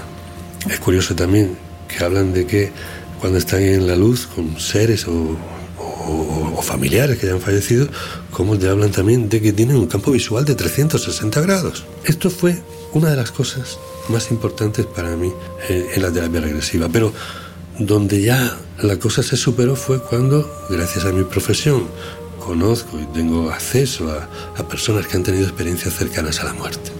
¿Y qué pasa con estas personas? Pues que te cuentan exactamente lo mismo que la muerte en una vida pasada que te ha contado el paciente que estaba en regresión. Exactamente lo mismo.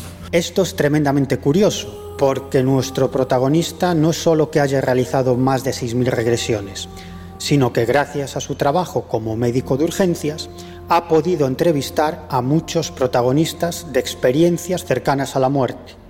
Y tanto unos como otros coinciden completamente en su descripción de ese más allá. Pero ¿qué más cuentan los pacientes sobre ese más allá, sobre ese espacio entre vidas? Ellos, a pesar de la inefabilidad, pues te aportan algunas cositas, no muchas, ¿no? Eh, por ejemplo, hablan de que allí en, en, ese espacio entre vidas que llamamos nosotros, o entre cuerpos, que sería lo mismo, ¿no? Cuando no tenemos cuerpo físico, allí lo que prepondera es la luz, ¿no? Y fue curioso cuando yo les pregunto a mis pacientes, pero todos tenéis la misma luz, y no, me hablan de luces diferentes. O sea, lo que más abunda, según algunos pacientes míos, es la luz blanca. Seres con luz blanca y él te dice, ah, yo tengo luz blanca también. Luego hay seres con luz amarilla, con luz azul o con luz verde, con luz violeta, ¿verdad? Por ejemplo, podríamos decir, que no es exactamente así, no recuerdo de memoria, que por ejemplo los seres que tienen luz amarilla pues instruyen un poco a los que tienen la luz blanca y los de la luz azul instruyen a los de la luz amarilla, ¿sí? ¿Eso qué quiere decir? Cuando yo les pregunto, ¿y este, esta diferencia en la luz? Y me dicen que es por el distinto grado de evolución como seres espirituales. Claro, si esto es así, ¿qué te cabe pensar a ti? Pues que en realidad somos seres espirituales o seres de luz, llámalo como quieras, viviendo experiencias en cuerpos físicos. ¿Para qué estas experiencias? Para que una vez que desencarnes, seguir avanzando, seguir creciendo en tu evolución como ser espiritual, como ser de luz. Antes he hablado del doctor Michael Newton, un psicólogo y terapeuta regresivo que está considerado el mayor investigador sobre el llamado espacio entre vidas. Su extensa investigación, como he comentado antes, la dio a conocer en su libro El destino de las almas. Pues bien, el doctor Juan José López Martínez vivió una interesante experiencia con una paciente, experiencia muy conectada con algo que se relata en el libro de Michael Newton. Lo más llamativo, ¿no? entrando en el, pilar de la comprobación, ¿no? yo acababa de leer el libro, recién traducido al castellano, del doctor Michael Newton, El destino de las almas. En ese libro hay esquemas de los pacientes del doctor eh, Michael Newton que hacen como circulitos con crucecitas, este es un grupo de seres, este es otro y tal. Y yo recuerdo, ¿no? Aquella paciente, aquella noche, que le dije, que me describió esto también, ¿no? Yo le dije, ¿y tú podías, yo te pongo un folio aquí en blanco y tú podías hacerme un esquema de cómo es esto, ¿no? Y para mi sorpresa, hizo un esquema, bueno, el 80% exactamente igual que uno de los esquemas del libro del doctor Newton. Hasta tal punto que yo le dije al verlo, digo, vamos, ¿tú conoces la obra de... ¿Sabes quién es el doctor Newton? Michael Newton. Ah, no, yo no sé. Tú no sabes que hay un libro que se llama El destino de las almas. Estaba recién traducido al castellano. Y yo lo conseguí en Barcelona, o sea que, que allí a la zona nuestra no había llegado, a la zona de, de Murcia. Y no, no, no, ¿por qué? Entonces saqué el libro de mi estantería, lo abrí por esa página y dije, mira, este es tu dibujo. ¿En qué consistía ese esquema? Sí, eran lo, los mismos circulitos que, o sea, haciendo un esquema de, la, de, los grupos de almas, o sea, aquí están los de color blanco y está aquí el del color amarillo el que le está impartiendo y estos están en este grupo y estos son grupos diferentes porque son distintos grados de evolución. O sea, era un esquema de, de circulitos con crucecitas y es que lo hizo exactamente igual.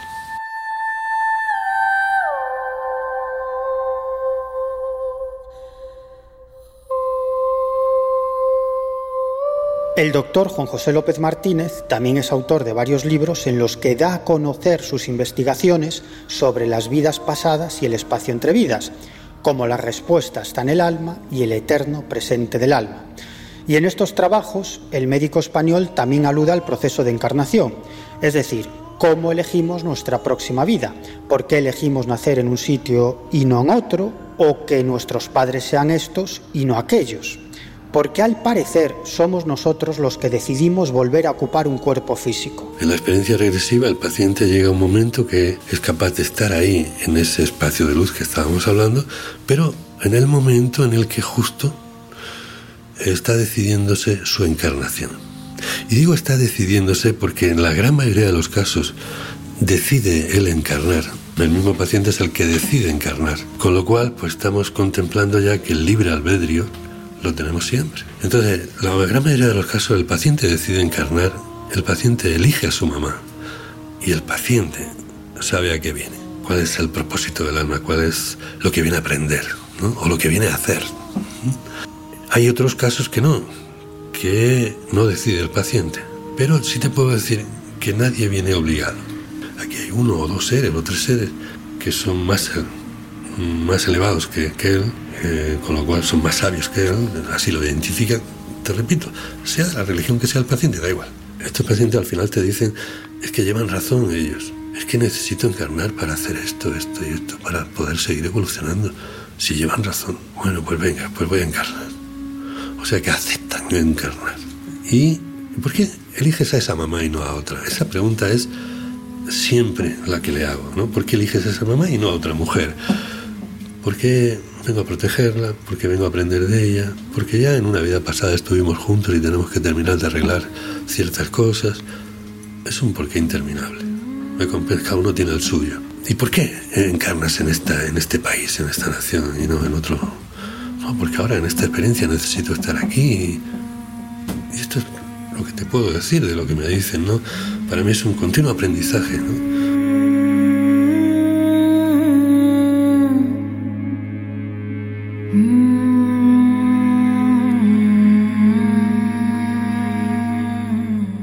Bueno, pues hasta ahora estamos viendo que hay una cierta inclinación al sí, a la reencarnación. Incluso hemos tenido testimonios que ha traído Laura en los que los protagonistas son niños, que podrían tener, bueno, pues podemos pensar que podrían tener menos idea de lo que cuentan cuando hacen referencia a esa vida pasada, especialmente cuando hablamos de un entorno de, de guerra, por poner un ejemplo. Pero como aquí somos muy ecuánimes, Jesús, me gustaría que trajeras a colación lo que nos dice la visión más escéptica de este asunto. ¿Qué explicación se da a sucesos, a casos como los que hemos estado exponiendo los minutos anteriores? Bueno, pues precisamente los niños de alguna manera son los que pueden generar algún problema. Hay que decir que los escépticos con, con la reencarnación parten de la base de que como la vida después de la vida, el espíritu, el alma, llámalo X, no existe, la reencarnación no deja de ser una bobada.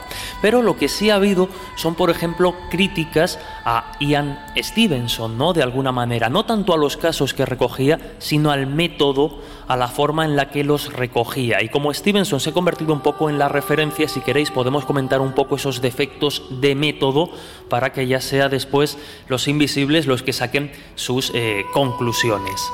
Ya que citabas a los niños, eh, precisamente eh, muchos de los casos recogidos por Ian Stevenson centraban su atención precisamente en los más pequeños, ¿no? presuponiendo de alguna manera cierta ingenuidad, eh, pues eso que, como tú decías, ¿no? ¿no? No tienen ni idea de lo que están contando o no saben exactamente qué está pasando. Simplemente cuentan esa experiencia, a veces con muchos detalles, con muchos datos que aparentemente los niños, pues efectivamente no podrían tener y que sin embargo parecen encajar.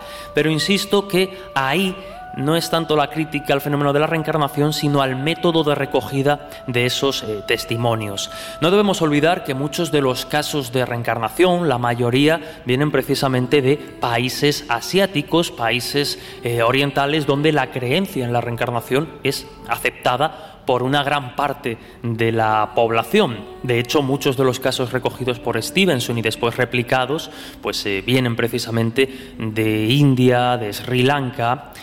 También, y al principio recordaréis que yo citaba la, estadística y es un detalle que no podemos olvidar y que bueno, el propio Stevenson de alguna manera o los que creen en la reencarnación sortean un poco entre ambigüedades es que si tenemos en cuenta ya no solo que el número de niños que afirman eh, haberse reencarnado no supera ni de lejos a los que pues no comentan nunca a lo largo de su vida nada parecido, pero ya no solo en los niños, sino también en los adultos. Es decir, que el número de niños que no recuerda vidas pasadas excede mm, por muchísimo a los que sí la recuerdan.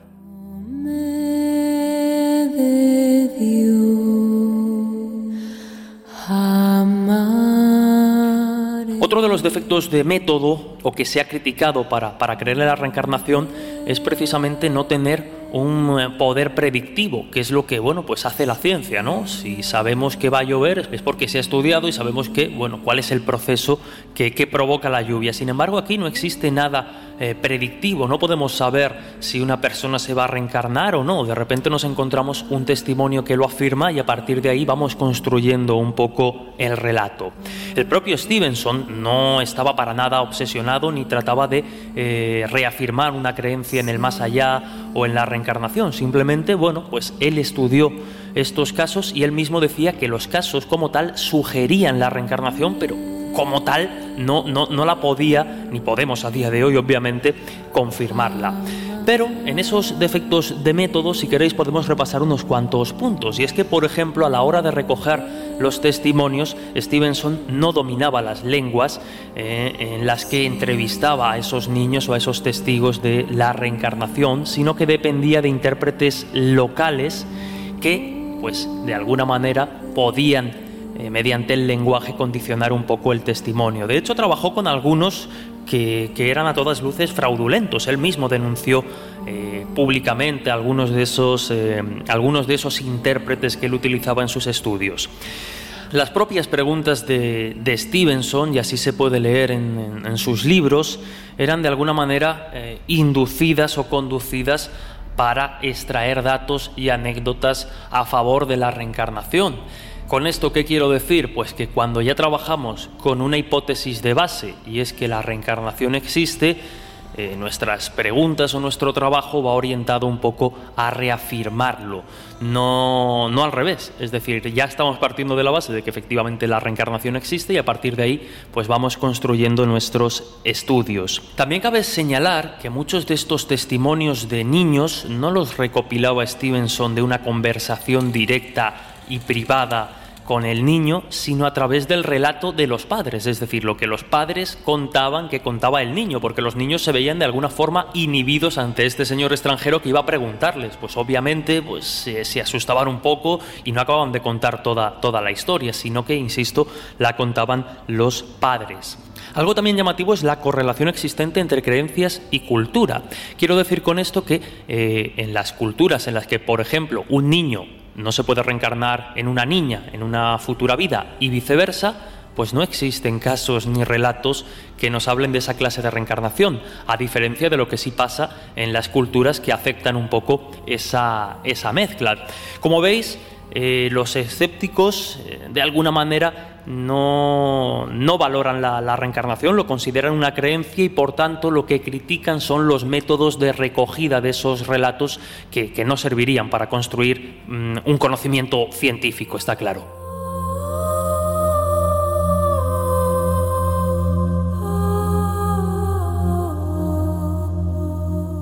Dicho lo cual, y puesto que tampoco has dejado fuera de estas tesis más descreídas a los niños, pues si os parece, vamos a otro caso en los que los pequeños protagonizan historias, al menos sugerentes, ¿verdad, Laura? Otra de estas inexplicables historias es la que cuenta Erika Ruelman, una madre que dice que su hijo Luke en otra vida fue una mujer llamada Pam, eh, que murió a los 30 años saltando por una ventana desde un edificio en llamas en 1993.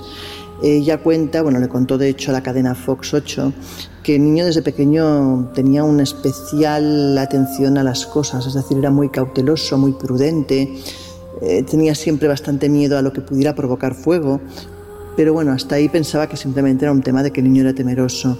Cuando el niño tuvo dos años y empezó ya a expresarse y a hablar, empezó a decir que él en otra vida pasada era una niña y que se llamaba Pam. Pues imagínate la cara de la madre que primero pensó que bueno, que quizás era un juego, pero llegó un momento que se convirtió en algo obsesivo. El caso es que la madre un día decidió parar la historia y hablar seriamente con el hijo y preguntarle quién era Pam y que le explicara a fondo todo lo que él al menos pensaba. Y Luke le dijo lo siguiente, eh, que él en otra vida eh, había sido Pam, que se murió en un incendio, que saltó por una ventana, que fue hasta el cielo y que vio a Dios y que fue él que le empujó hacia abajo y que claro, que cuando se despertó era un bebé llamado Luke. Bueno, imaginaros la cara de la madre, ¿no? Eh, ella siguió preguntando, le preguntó si recordaba exactamente su muerte, él dijo que sí, que había un fuego, que decidió saltar por la ventana y después de escuchar varios detalles, pues eh, imaginaros la madre qué, qué, qué, situación, ¿no? Y bueno, lo que decidió es que tenía que investigar si realmente había algo que casase con esta historia. Pues finalmente descubrió una antigua noticia donde hubo un terrible incendio en el Hotel Paxton Hotel de Chicago y cuando empezó a mirar a fondo pues la lista de personas fallecidas, un total de 19, un incendio que además ocurrió en el año que él decía, en 1993, encontró que uno de los fallecidos se llamaba Pamela Robinson. Y efectivamente esta chica pues saltó, cuando hubo el incendio, saltó por la ventana y se mató de esa manera. Con lo cual, pues imagínate la situación. La madre, ¿qué hace?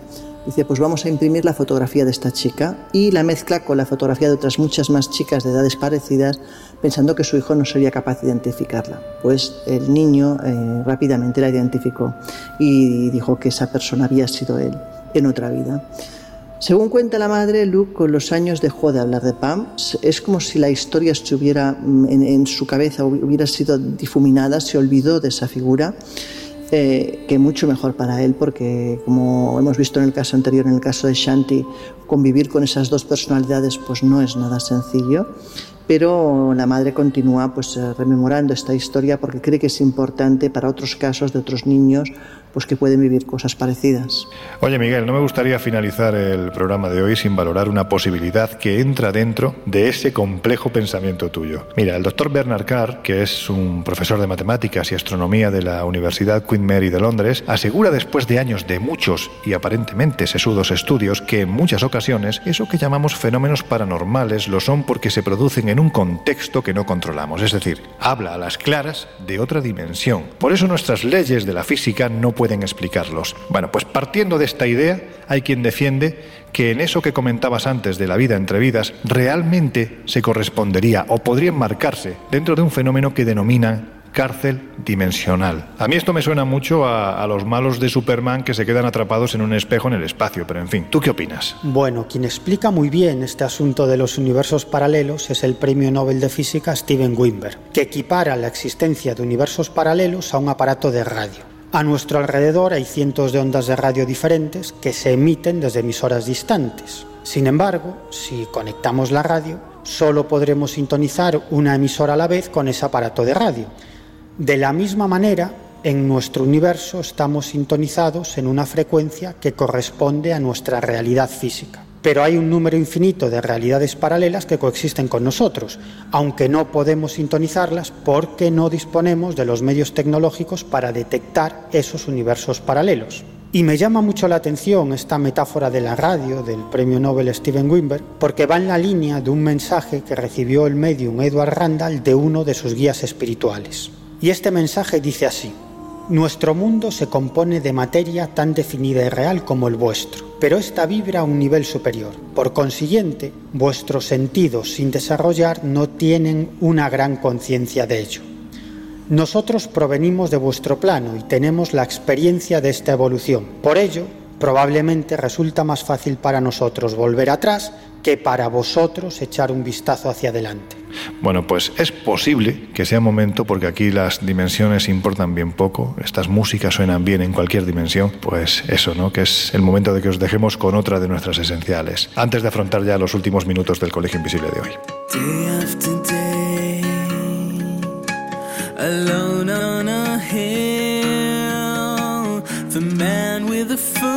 Day the. El Colegio Invisible los jueves de una y media a tres de la madrugada en Onda Cero.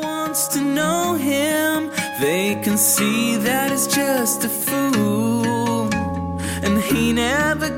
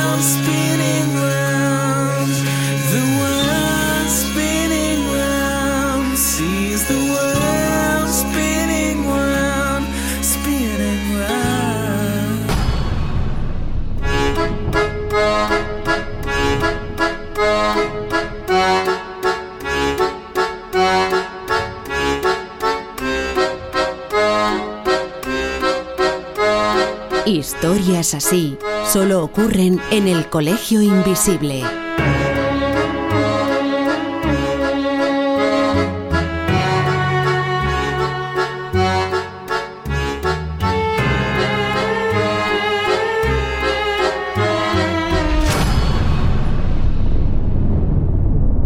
Ain't no sunshine when he's gone. It's not warm away. There ain't no sunshine. La pregunta de hoy no puede ser más directa. ¿Creéis en la reencarnación? Hala, a ver qué contestáis. Bueno, yo no sé si existe la reencarnación, pero sí sé que es un asunto que vale la pena investigar, como hizo en su momento el doctor Ian Stevenson y como está haciendo ahora el doctor Jim Tucker. Y precisamente fue Tucker el que investigó el caso de un niño de la India llamado Bersin, que afirmaba que en una vida anterior se llamaba Sondut y había vivido en un pueblo que estaba a unos 800 kilómetros de distancia del suyo. Y también dijo que en esa vida había muerto de niño a los pocos años de edad. Pero lo interesante es que también recordaba que cuando falleció estuvo un tiempo pululando por casa de sus padres en forma de espíritu. Así, en forma de espíritu, asistió a la boda de uno de sus hermanos y así se enteró de que otro de sus hermanos se escapaba por las noches de casa para irse de fiesta. Entonces el espíritu del chico se puso en contacto con su madre a través de un sueño en el que le chivó lo que hacía su hermano por las noches.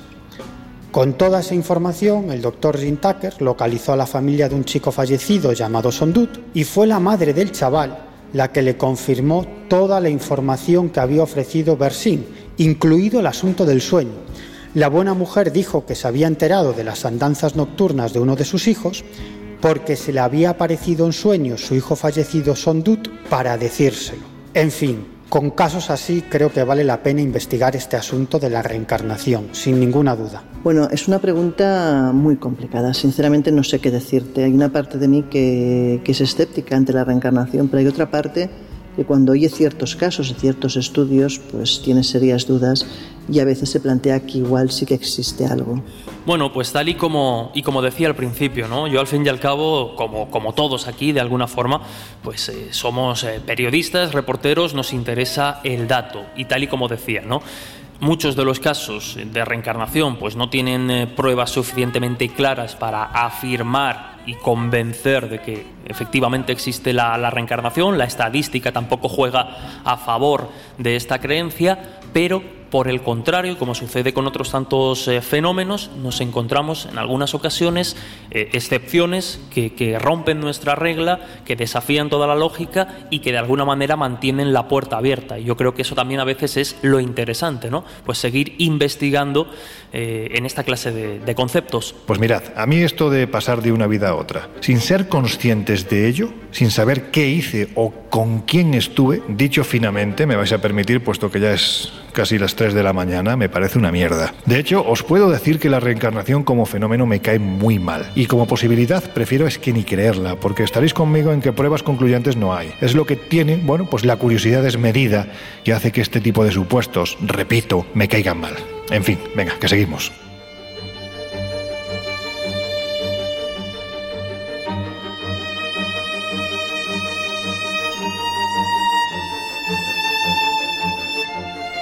Estamos pasando unos tiempos realmente difíciles en los que mucha gente está mirando de refilón lo que dicen los grandes profetas de la historia. Por eso este mes en la revista Año Cero Enigmas, que ya podéis encontrar en el kiosco y que, podéis consultar en estos días en los que cerramos las puertas del Colegio Invisible hasta volver a abrirlas el jueves de la semana que viene, bueno, pues ya sabéis que estamos ahí y os hablamos este mes de profecías. Profecías además verdaderamente sorprendentes, especialmente las relativas a un artículo que se publica en Nature en el año 2010 por parte de un matemático y que mm, prácticamente va relatando lo que ocurre punto por punto en 2020. De ahí en adelante nosotros, eh, pues acudiendo a grandes profetas como el ya mil veces nombrado Nostradamus y tantos otros, y especialmente a los profetas de nuestro tiempo, a esa gente que utiliza las matemáticas para predecir eventos futuros, hemos eh, creado esta portada en este mes en la que os contamos qué es lo que está por venir, el futuro inmediato.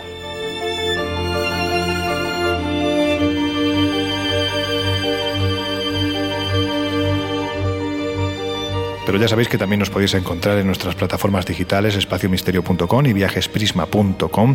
Ahí estamos ya colgando no solo los viajes que vamos a empezar a hacer a partir de verano, sino también, por supuesto, los eventos online que estamos eh, creando. Hay mucha oferta y os recomiendo que entréis porque verdaderamente hay temas que son francamente chulos. Ahí estamos, espaciomisterio.com, viajesprisma.com y si queréis entrar en contacto con nosotros ya sabéis que estamos en el colegio invisible arroba onda cero punto es y en redes sociales. Nos podéis encontrar tanto en Twitter como arroba coleinvisibleoce y también, por supuesto, en Instagram y en Facebook como El Colegio Invisible en Onda Cero.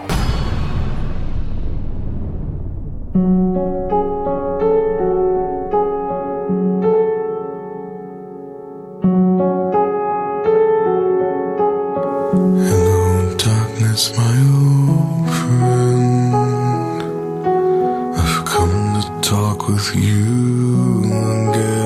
Dicen aquellos que creen en la reencarnación que el que en una vida fue padre, en otra será hijo y en otra será amante, y que arrastramos esas relaciones hasta que llegan a su absoluta y total perfección.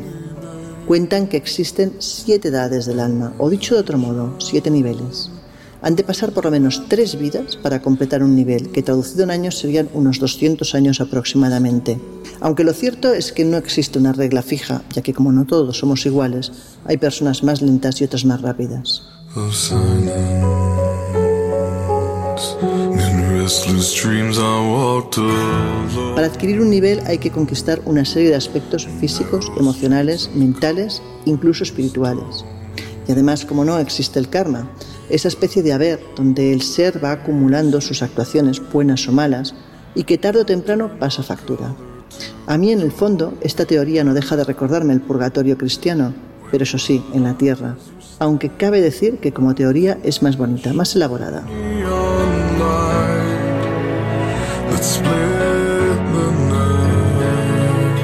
Desde mi punto de vista, el problema no es si existe o no la reencarnación, sino cómo explicar esos casos como el de Shanti y peor aún, el de muchos otros niños que sin tener ninguna vinculación con el budismo viven experiencias similares. Si la reencarnación es real, quiero quedarme tan solo con una cosa. Quiero quedarme con el saber que, aunque no lo recuerde, tarde o temprano volveré a reencontrarme con aquellos a los que quiero.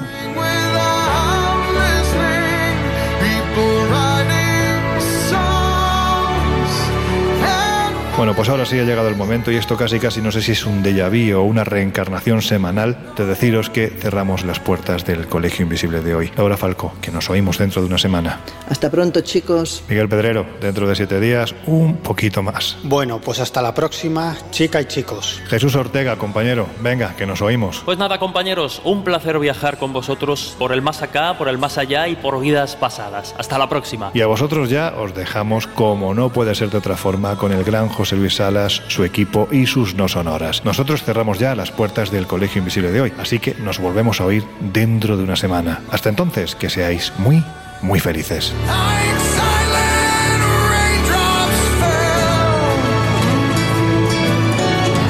El Colegio Invisible. Con Lorenzo Fernández Bueno y Laura Falcó. En Onda Cero. And the people